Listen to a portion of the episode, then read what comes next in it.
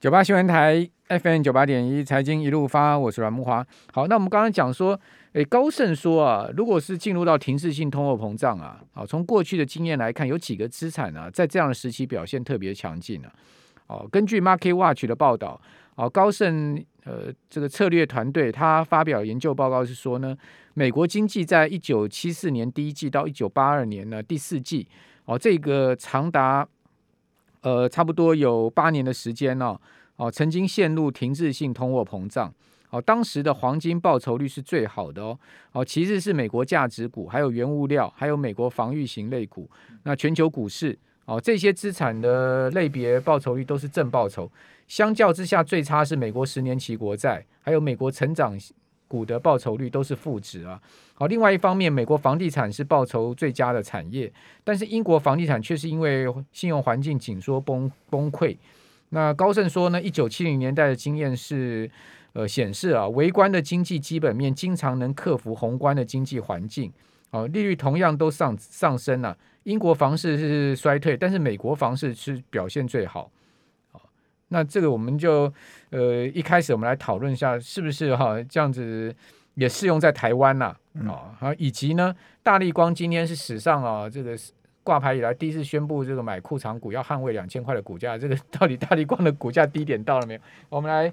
呃，请教《头家日报》孙庆雄总监。那我们同时有直播，您上 YouTube 呃搜寻九八新闻，还可以看到我们直播画面。呃，这个庆勇你好，呃，木瓦哥好，各位听众还有网络上的网友，大家好。好，那你觉得大立光的低点到了吗？大立光直接问低点哦。对啊，就是因为他。他今年股价二一五嘛，二零一五嘛，嗯，好，然后他宣布他的库藏股是二零二五到三三零零之间嘛，买进一千三百多张，嗯，呃，这个是他第一次买进库藏股，是，哦，你觉得是不是已经很强烈的宣示说两千块我不让你跌破？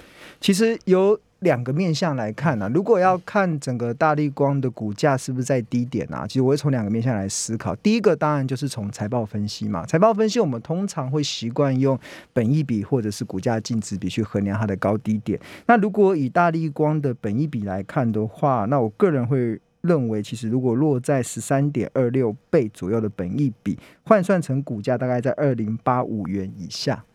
大概就是从本一本一比的角度来讲，现在就在二零八五，对，所以今年二零一五啊，所以大力光的董事会会实施在这个价格实施库藏股，的确是有它价格上的考量。那第一个是这个嘛，第二个是净值比的部分。净值比的部分的话，那那个价格可能就会更低了，就是大概要落到一点八三倍的股价净值比，然后换算成股价大概是一八六六，就会来到大力光的一个特价。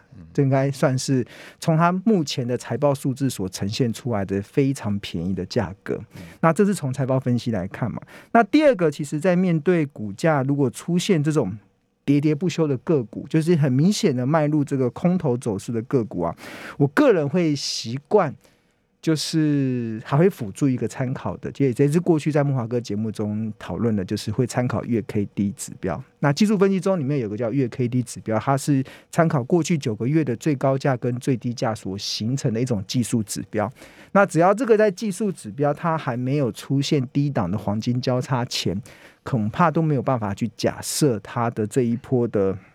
多头其实已经，哎，这这波的空头的修正其实已经结束了。那大立光的黄金交叉，其实在今年的，呃，今曾经在今年的二月份左右，曾经一度出现过黄金交叉，但是后来又又在破了，又在往下破。那所以现在目前又开始那个。月 K 跟月 D 又开始慢慢又开始打开了，所以其实从两个面向来看啊，一个面向其实就技术分析，大家会希望能够等到技术分析，如果它有出现一个转折的讯号，那或许是一个呃，就技术分析的操作者而言，他们认为的好的一个切入点。那如果你是从财报分析的角度来看，就记住我刚才讲的那个本益比的价格，刚才讲多少？好像二零。八几嘛，反正就差不多在这个价格左右了，就是他们实施库藏股这个价格。那另外还有就是特价的，如果用股价净值比来看的话，一八六六，一八六六嘛，这个价格应该就会是蛮便宜的价格的。呃，至于说我们刚刚讲说，你觉得这个高盛的研究啊，如果是通严重通膨而且经济不增长这种停滞性通膨的话，他是说，哎，成长股不要碰。当然。好，第二个呢，这个房地产会跟黄金表现会比较好，对，同意吗？当然，为什么成长股不要碰？是因为当出现通膨的时候，其实各国的央行他们被迫采取比较紧松、不比较比较严谨的，应该说比较紧缩的货币政策。嗯、那只要所谓的。紧缩的货币政策可能就是降低印钞票的规模嘛，还有甚至还有可能出现升息。那这个对于股价的这个评价上就会造成一些呃评价下修的这个风险。那一般来讲，成长股其实在多头市场中，它的评价会给的比较高。所以当然，如果遇到了停滞性通膨的时候，当然它就被修正的幅度也会比较高。那当但是我要重新要讲一点哦，就是。不管未来面对什么，尤其我们看到最近的油价不断的在攀高，那现在目前全球似乎已经进入到通膨的一个状况。那这一波的通膨来来自于两股势力的加成效果，一一股势力就是各国央行在印钞票，美国在过去的这一年一共印了一百二十兆台币的钞票出来，那钞票的购买力下降，自然就造成了通货膨胀。那第二个造成通膨的原因，是因为中美贸易战所形成的各国。竖起了贸易壁垒，那当然，在生产没有办法在较佳的地方生产的情况之下，它自然就会反映在物价的一个上涨上。所以，其实这一次的通膨真的是来势汹汹。其实，股神巴菲特在今年的四月份、五月份就已经示警了，他说他看到非常严重的通膨，当时连总统还不以为意，但是。但是我跟他讲，林总会是装傻啦。林总会他一定看到，就就就糊弄大家，装睡的人叫不醒。对呀，你看最近又开始改口了，从从从今年底到明年夏天，从明年夏天又到全年。对啊，四五月的时候应该就已经看到很明显了。然后，但是我要跟大家讲一个概念：通膨啊，或者是油价的飙升啊，对股市是激励的效果。其实从过去以来，你会去发现。油价的走势跟股市的走势是高度的正相关。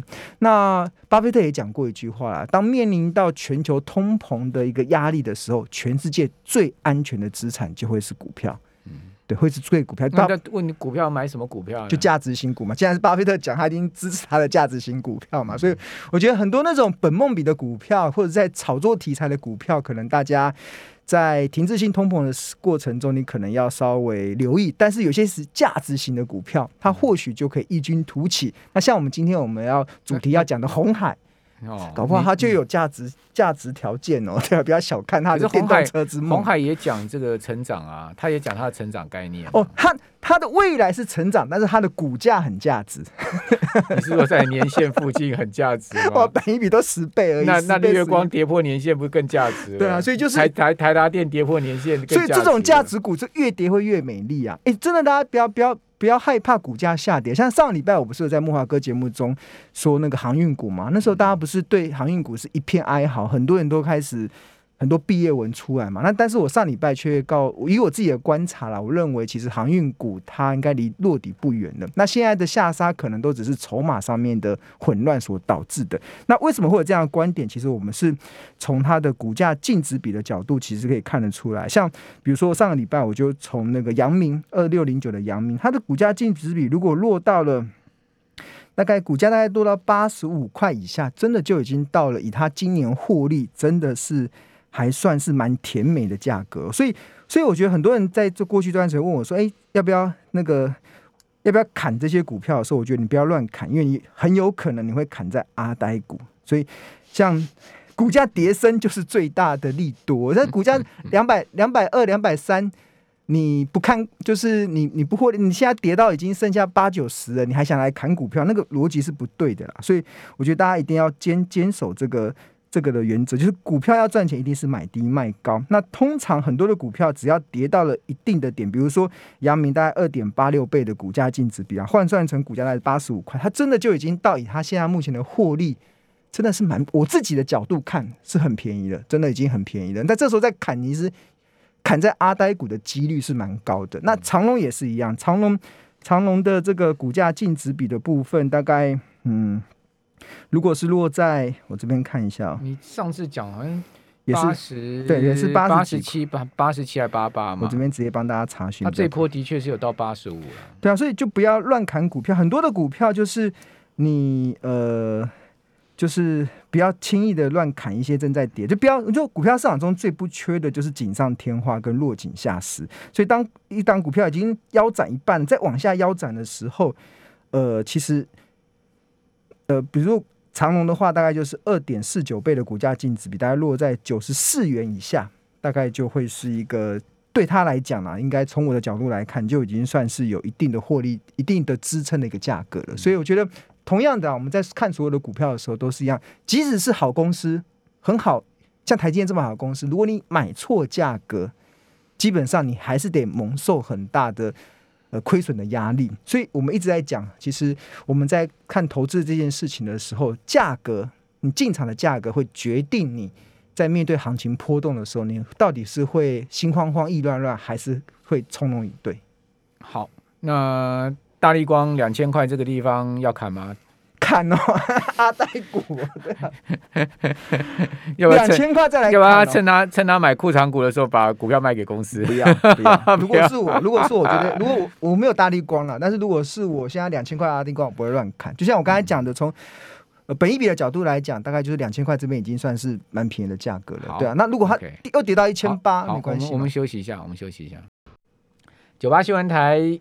FM 九八点一财经一路发，我是阮梦华。我们谈今天另外一个主题啊，就是呃，我们就要讲说这个红海跟他的电动车之梦哈。最近呃，两档电动车的 ETF 啊，一个国泰的智能车，一个富邦未来车，其实涨得都很凶悍哦。嗯、可是你去看这个国泰智能车跟富邦未来车啊，他们的前十大持股啊，几乎都没台股。他们前十大持股第一大共同的都是辉达哦，NVIDIA 这档股票。哦，那辉达又是元宇宙概念，所以我觉得这家公司真的是，呃，蛮厉害的。就是说，它其实做的晶片哦，就是未来的一个发展趋势，都要使用它的这种所谓呃 AI 晶片，以及它的 GPU，还有就是说它的这个所谓高速运算的能力。对啊，但是辉达能够将它的技术实现成商品，背后的推手是台积电，没有台积电也没有办法唤醒机器人的灵魂。哦，辉达也有下单给三星哦。应该单不多啦，真的不多有啦，他也有下给三星了。还呃，对供应商、对客户来讲，他们还是会想要分散一点风险，但他主要的都还是在台积电下单。但是我还是一直强调，就是台积电的呃，应该说幕后的工程的角色是很重。那刚才木华哥有提到说，其实确实啦，就目前的电动车产业，全世界的这个供应链中，台股的企业的扮演的角色是现在目前为止微乎其微。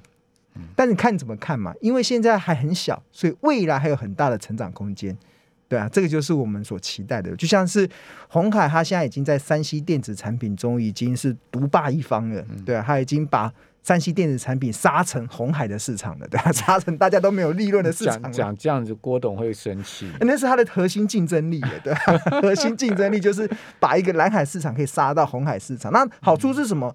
好处是大家消费者可以用更便宜的价格买到这些三 C 电子产品嘛，所以这是好的。那未来其实，呃，当然台湾过去以来的电子产业都是 for 三 C 这一块，就是就是三 C 电子产品嘛。但是未来一定会往这个电动车这一块。那电动车这个，我觉得给台湾一个非常好的机会，因为过去台湾的企业是很难跨入到汽车产业，因为汽车产业是非常的封闭性。你很难打入到欧洲的福斯集团，你很难打入到日本的 Toyota 集团，甚至连美国的这种福特的这种集团，你都很难切入，因为他们本身自己有非常完整而且是封闭的供应链。所以台湾的厂商过去不是不经营，是根本无从切入。嗯，打不进去，打不进去。但是电动车这个产业却开始让台湾有机会了，因为电动车它完全这个品牌的这个过去的这种垄断性完全被打破了。像 Tesla 最近的股价不是在创历史新高嘛，又重新的站上特斯拉。市值已经超过脸书了，它已经是 全美国第五大市值的公司了。不一样，人家人家是要上火星的人，对，当然可以打败元宇宙。电动车概念是打败元宇宙概念哦，电动车是比较直接看得到的。元宇宙我还在想象呢，我觉得那个想象的不会啦，以后就是戴头盔开车了，开电动车了啦，感觉好不切实际哦。不会用头盔，用用脑波去指挥车子，那是不是戴着头盔就可以谈恋爱了？可以啊，可以啊。哎欸，以前有一部电影你没看过吗？就是那个所有人他其实都是睡在那个睡眠舱里面，然后那个这个外面，那他用他的那个脑波去指挥那个。机器人，就是对啊，跟他长得一模一样的机器人，永远不会老，然后就是在外面做做事情这样。所以，哎，未来以前过去总觉得。呃，长生不老这件事是不可能的，但是 AI 这件事也许会成型哦。就是你永远不会死掉，因为你肉体虽然会死掉，但是你的意识会存在。不是阿凡达，不是阿凡达，我忘记那部电影叫什么名字。哦，这很恐怖，是以前的那种哦，猎杀代理人哇，我们小 P 超厉害，什么电影他都知道。猎猎杀代理人，对，其实他就元宇宙概念那部电影，这很恐怖。哎，我问木华哥啊。嗯如果你觉得你的肉体已经死亡了，但是你的意识记忆还被保存下，你觉得你有没有死？把保存。你又讲了另外一部电影，那个基诺里维演的那部，那部叫什么？就我所有的记忆，所有的东西，回忆都记记录在一个他一家人里面。对啊，他一家人都出车祸死掉，那个小孩子跟他太太，然后他就就把他们的那个记忆留下来，然后弄到他那个那个他们公司的那个。那这样我们算有死吗？没有啊，他其实就是除了身体是机器人以外，他其实他的意识记忆全部都是原来的啊。这好难，这个这是另外一个哲学的问题了，对啊，真的是。基努李维那部电影就是这样。对啊，我觉得这还蛮有。以后的科技可能就会让这些电影的情节会成真，现对对啊，会成真。嗯、哦，所以对啊，所以身体的老老化一点都不不用害怕的，以后有机器人可以去辅佐。嗯、那但是我刚才讲元宇宙这个概念，其实对。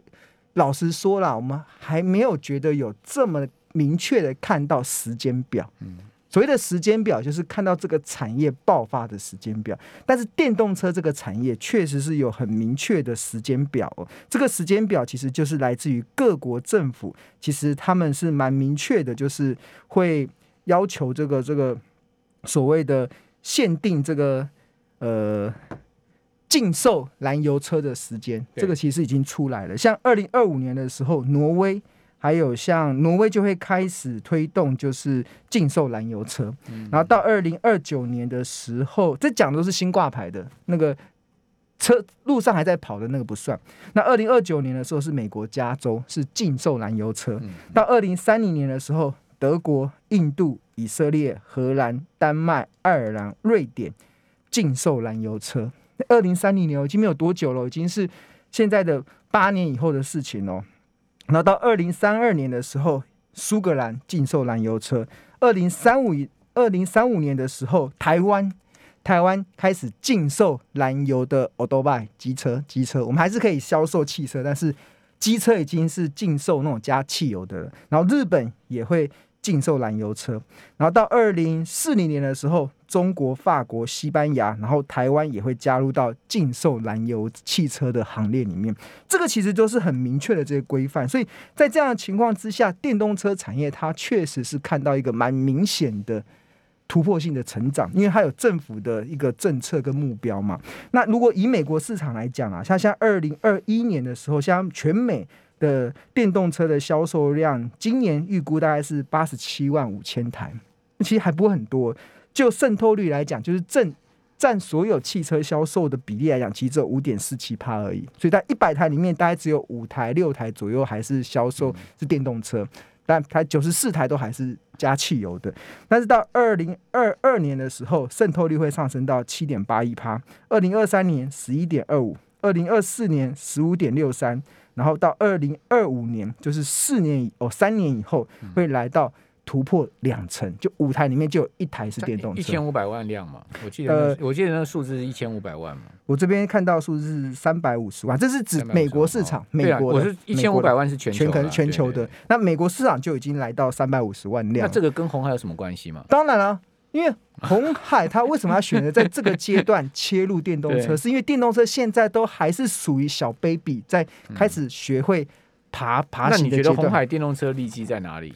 红海的电动车利基哦，利基就是它 cost down 的能力的，还有它的电池的整合的能力吧。那呃，这这一次我觉得在红海的科技日上啊，我们确实有看到红海的一个企图心啊，当然。